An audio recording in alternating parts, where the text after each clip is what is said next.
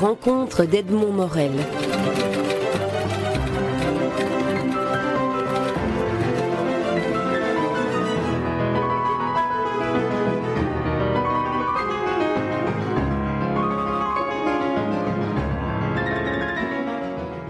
Dominique Leroux, vous publiez un roman, Loin de Bissau, paru aux éditions dans la collection Images et Textes des éditions Esperluette.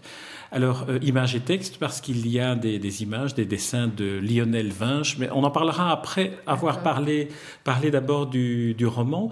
Alors, c'est un roman, c'est un vrai roman, mais il est écrit en, vers. Et j'ai essayé de, deviner l'effet que, que, créait cette forme poétique de récit. Et je me suis dit que vous aviez peut-être voulu créer une sorte de disposition typographique du texte qui permettait de créer des vides. Oui, il y a ça, il y a le fait que bon, c'est enfin, c'est un roman, mais en fait, euh, c'est vrai qu'il y a beaucoup de d'ellipses, beaucoup de, de non-dits, beaucoup de hors-champ.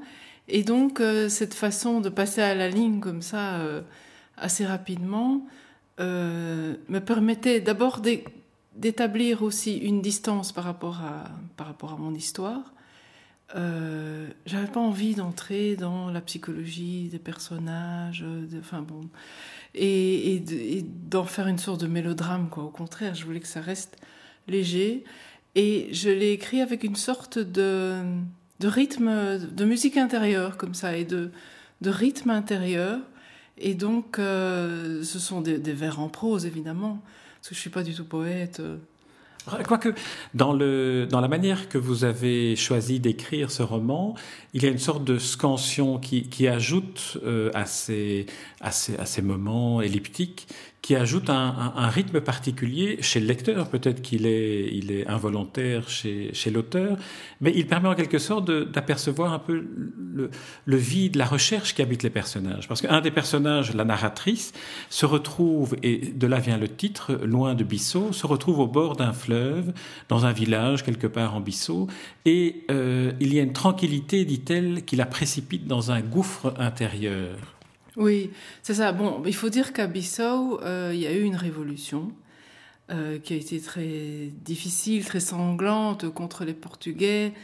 Euh, et donc en 73, cette révolution a réussi, ce qui est assez rare en général. donc les Portugais sont partis. Bon, il y avait aussi Salazar qui qui était en train d'être détrôné aussi. Pour resituer les choses, 73, c'est deux ans avant la révolution des œillets, un, euh, an. avant la révolution des œillets. Donc tout, tout, le Portugal et toutes les colonies du Portugal sont d'une sorte de, mouvement de, de, libération et d'autonomie, de grands mouvements révolutionnaires. Et ce n'est pas indifférent à la situation de vos personnages. Non, pas du tout, parce que justement, en fait, euh, les deux personnages, donc lui est allemand, elle est belge, ils sont très jeunes, hein, ils ont 20 ans. Et ils sont allés là parce que justement il y avait eu une révolution et que quelque part ils rêvaient de révolution, ils, rêvaient de changer, euh, de changer la vie. Et donc euh, ben, c'est un moment en fait au bord du fleuve où elle a appris énormément de choses sur cette révolution et probablement lui aussi et où ils sont quelque part devant un vide parce que c'est pas leur révolution euh, ils, sont toujours aussi seuls qu'avant, disons.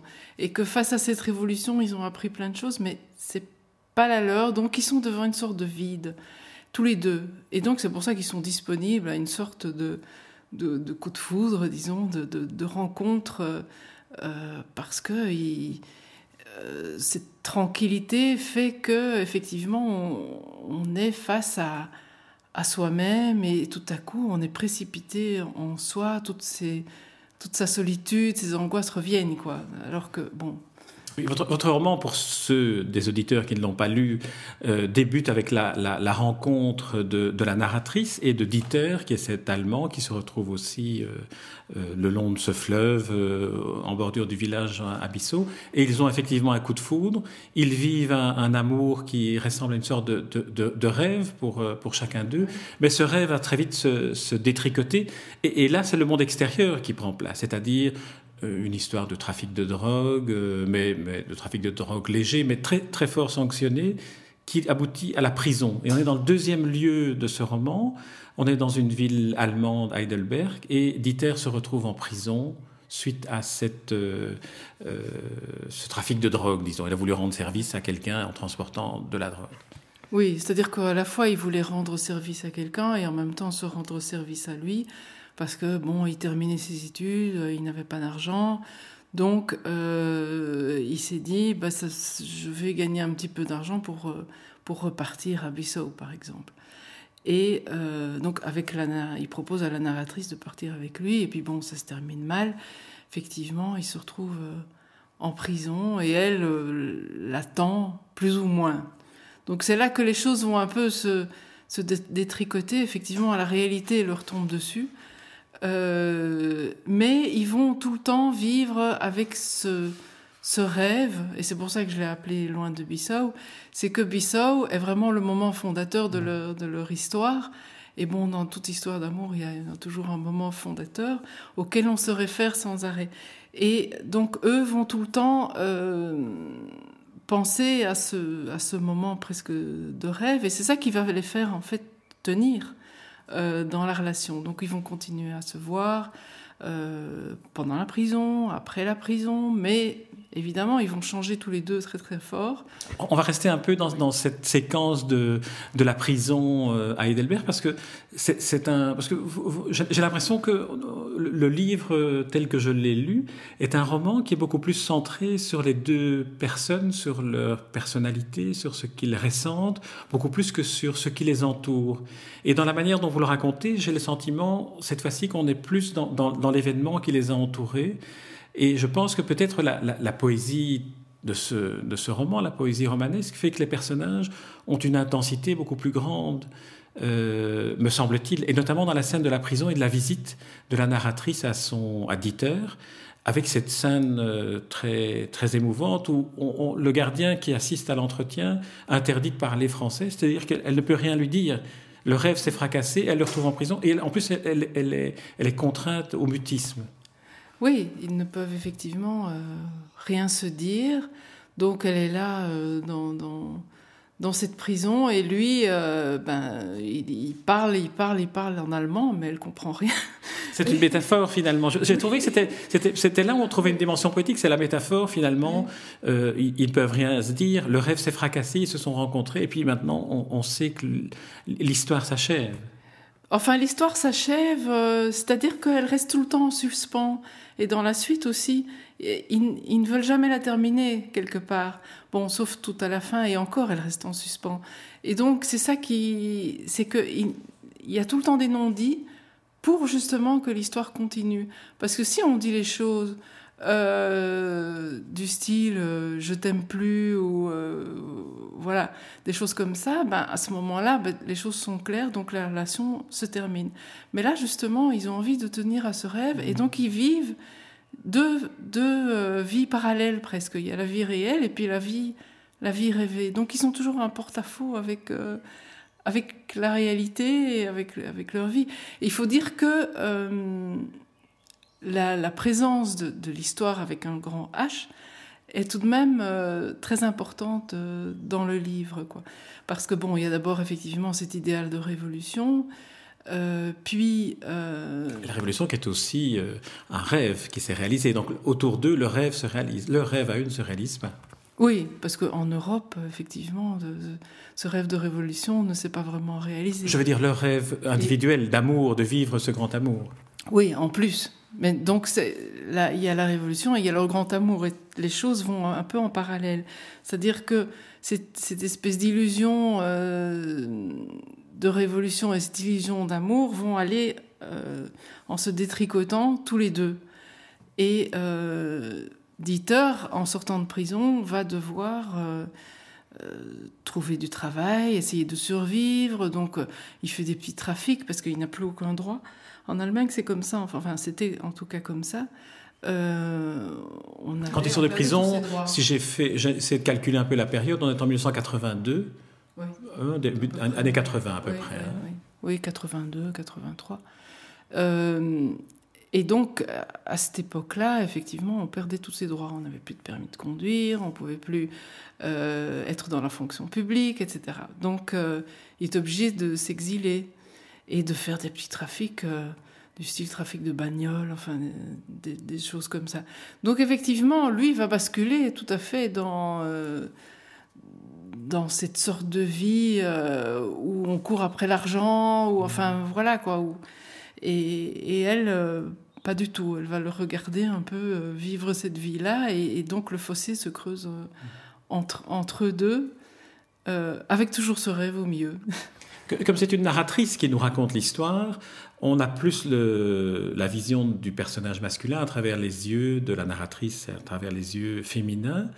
et, cette femme aussi vit aussi son, rêve et la et l'angoisse de son rêve qui est de réaliser des films. Euh, je, n'ai pas perçu si finalement elle était arrivée à accomplir cette partie-là de son rêve ou pas. Oui, oui. Ça, disons qu'elle réalise, elle arrive quand même à réaliser ses films. Euh, justement aussi parce que euh, elle, ne réalise pas son rêve avec, avec l'homme, mais elle réalise, réalise ce film. Et en fait, si elle n'était pas partie, euh, enfin, si elle ne veut pas partir avec lui, c'est aussi parce qu'elle veut réaliser ses films. Donc, oui. Alors, dans, votre, dans votre roman, il y a aussi, me semble-t-il, euh, une importance accordée aux, lieux, euh, et, je pense aux lieux en particulier qui tournent autour de fleuves ou autour de l'eau. Euh, à Heidelberg, il y a des séquences qui se passent où la narratrice voit des, des estivants qui sont au bord de l'eau pendant qu'elle va en prison. En Guinée-Bissau, leur rêve débute dans un village au bord d'un fleuve. Est-ce que c'était parce qu'il y avait aussi un, rythme fluvial, je dirais, dans votre écriture? Oui, tout à fait. C'est vrai qu'il y, y a, une sorte de, de rythme oui, enfin, c'est difficile à définir. Hein. C'est une sorte de longueur fluviale. voilà, voilà. De l'eau qui, qui passe comme ça et qui. Oui, qui, qui, revient. Enfin, on ne se baigne jamais dans le même fleuve, mais enfin, il y, a toujours quand même une tout change, mais tout reste pareil, quoi. disons, voilà. Et, alors, les, lieux, je trouve qu'ils sont aussi choisis de manière euh, très très emblématique. Par exemple, vous dites de Heidelberg, la ville dans laquelle euh, vit euh, Dieter et dans laquelle il est emprisonné. Vous dites c'est la seule ville que la Seconde Guerre mondiale a épargnée parce que les Américains avaient trouvé qu'elle était belle. Oui, en fait, la présence de la Seconde Guerre mondiale et enfin de tout, de tout l'après-guerre allemand euh, se retrouve très très fort dans, dans le livre, euh, notamment, euh, mais parce que, parce que je pense que à la fois les Belges vivaient aussi avec cette histoire, mais de l'autre côté, si on veut. mais les Allemands, pour, pour les Allemands, c'était une histoire encore très très présente, c'est-à-dire qu'il y avait des traces partout, des traces de destruction, des traces. À un moment, je parle d'un espèce de tunnel comme ça que les nazis avaient construit dans lesquels les enfants allaient jouer. Et c'est vrai qu'il y a une très très forte euh, présence de, de, cette, euh, de la Seconde Guerre mondiale qui était euh, tout à fait tue par les parents de, de, ces enfants qui avaient 20 ans dans les années, fin des années 70 et que les enfants qui travaillaient très très fort les enfants c'est qu'est-ce que mes parents ont fait pendant la guerre quoi oui, c'est une très belle, euh, c'est un très beau, enfin on peut pas dire chapitre, c'est un très beau, une très belle page de votre livre. C'est quand il fait visiter, quand Dieter fait visiter à la narratrice le, tunnel, et puis à la question et que faisaient tes parents pendant la guerre, il répondait, dit-il, ce que tout le monde répond, c'est-à-dire qu'ils ont été faits prisonniers au début de la guerre, comme si personne en Allemagne n'avait vécu la guerre. C'est très euh, très symptomatique de, l'état d'esprit de l'époque. Oui, c'est ça, et je pense que les Allemands étaient très révoltés aussi contre ça. D'abord, on, ne leur a rien dit, il y avait une sorte de miracle économique, donc quelque part, on, effaçait, on effaçait les choses. Euh, mais en même temps, eux, ça a été une sorte de moteur de, leur révolte, et je pense que la révolte a été beaucoup plus forte en Allemagne que, que même euh, en France en mai 68, par exemple. Et donc, il y avait cette présence de... Euh, effectivement la bande à Bader, euh, il y avait une répression beaucoup plus forte que, que, chez nous. Et puis il y avait le mur aussi, parce qu'il y a une partie de l'histoire qui se passe à Berlin, puisque euh, Dieter est, est, muté à Berlin. Et euh, donc elle le retrouve à un moment donné où il a une permission de deux jours pour sortir de prison et puis il doit y rentrer. Et donc il se retrouve à, Berlin, et là il y a cette présence du mur qui est très très très très prégnante, quoi, et qui, rend les choses aussi tout à fait étranges. Parce que ce que j'ai voulu montrer aussi, c'est que finalement euh, toute cette réalité est, assez étrange. Mmh. Donc on, bascule à la enfin on bascule dans une étrangeté. Euh, sans, arrêt. Quoi. Et c'est un peu cette interrogation sur le destin aurait-il pu être autrement si à tel moment j'avais accompli un tout petit geste qui m'aurait fait basculer d'un côté ou de l'autre de l'histoire que j'ai vécue. Oui, c'est ça, c'est qu'on se, effectivement, quand on, quand on vit sa vie, ben, on se pose tout le temps la question, et si j'avais fait ça, peut-être que telle chose ne serait pas arrivée, et bon, voilà, ça c'est, euh, on aurait, l'histoire aurait, c'est comme quand on a eu un accident de voiture, quoi. On se dit, ben oui, si je n'étais pas passé par là, ben j'aurais pas eu l'accident. Donc, euh, et alors on, revoit l'histoire autrement, quoi. et on vit avec cette autre histoire mmh. autrement. C'est-à-dire qu'on vit plusieurs histoires parallèles, en tout cas dans, sa tête. Euh, on vit des, histoires qui ne sont pas, pas nécessairement l'histoire réelle, quoi. Euh, j'aimerais qu'on parle un peu de l'illustration, du, travail du, dessinateur Lionel Vinge. Tout d'abord, j'aimerais savoir comment, vous avez fonctionné. Le, texte euh, existait ou bien vous lui avez raconté l'histoire? Comment ça s'est passé avec lui? Non, je lui ai donné le texte. Et donc il l'a lu et euh, bah, il a fait, pas c'est pas du tout de l'illustration, il a raconté une histoire d'amour, mais sans contexte. Disons que c'est seulement les deux personnages qui sont dessinés à traits assez, assez grossiers et en même temps, euh, il y a aussi une étrangeté dans ce, par exemple même dans la couverture. On se demande s'ils sautent de joie, s'ils sont ou s'ils sont en train de se noyer, quoi. Donc il y a quelque chose d'un peu euh, grinçant, d'un peu euh, à la fois comique, émouvant et, et désespéré dans, dans les dessins, quoi. Mais il a, euh, oui, c'est tout à fait son interprétation des, des choses. C'est pas du tout une illustration. Le sentiment que j'ai eu en les voyant, c'est que le point, le fil conducteur entre euh, ces dessins et, votre roman était les yeux. Les yeux ont l'air d'être des yeux aveugles pour chacun des personnages, un peu comme euh, Édipe, le destin, ce à quoi on, ne parvient pas à voir l'autre ni à voir euh, où on est tellement, tellement on est peut-être aveuglé. Et j'ai le sentiment que tous les, tous les regards étaient des regards aveuglés. Oui, c'est vrai, ça c'est effectivement bah, il, a lu l'histoire comme quelque chose qui. un amour qui ne fonctionnait jamais, quoi, où, euh, où effectivement il y a une sorte de. de relation, mais qui. Bah, c'est souvent comme ça, hein, on ne connaît pas vraiment la personne avec qui, avec qui on est. Donc. Euh, oui, Mais cette interprétation que je donne du dessin est quelque chose qui, qui résonne en vous qui avez écrit l'histoire. Oui, tout à fait. Oui, oui. Oui, lui, il s'est dit, euh, voilà, je fais des dessins de, personnages qui, qui n'arrivent pas à, se rejoindre vraiment, quoi. Donc, effectivement, les regards ne, se rejoignent pas complètement, quoi. effectivement. Et alors, ce que, ce que j'aime bien aussi, c'est que, bon, il donne une autre dimension par le dessin à l'histoire, c'est ça que j'aime bien. Et puis aussi, euh, c'est sa vision d'homme. Donc, moi, je donne une vision plus mhm. féminine euh, avec la narratrice. Et lui, euh, c'est beaucoup plus une, vision d'homme, c'est-à-dire que par exemple, l'homme est toujours habillé et la femme est toujours nue. Mhm. Donc c'est plus. Euh, moi, je les aurais pas dessinés comme ça, quoi. et vous avez eu votre mot à dire dans le, dans le choix des dessins? Il en avait fait davantage que ceux qui s'y trouvent dans le, dans le volume?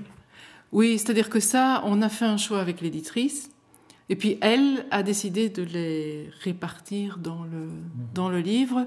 Mais il n'y avait pas un dessin fait pour, euh, pour tel chapitre ou tel autre chapitre. Donc, euh, non, il a fait les, dessins comme il a eu envie de les faire. Et, et c'est l'éditrice qui les a euh, mis face au texte, disons.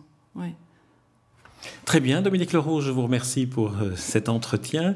Surtout aussi, je vous remercie pour le, pour le roman. Donc un roman en vers, mais, mais un, vrai roman. C'est un, un, roman qui se, qui se lit d'une traite, qui, qui est très émouvant et qui euh, provoque comme un poème, mais aussi comme un roman, des, résonances qui, qui appellent à beaucoup d'émotions et qui, qui appellent à beaucoup d'émotions très longtemps. Le titre du roman est Loin de Bissau.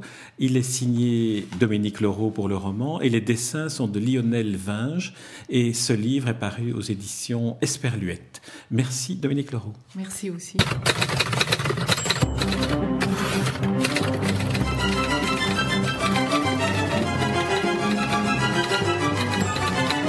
Les rencontres d'Edmond Morel.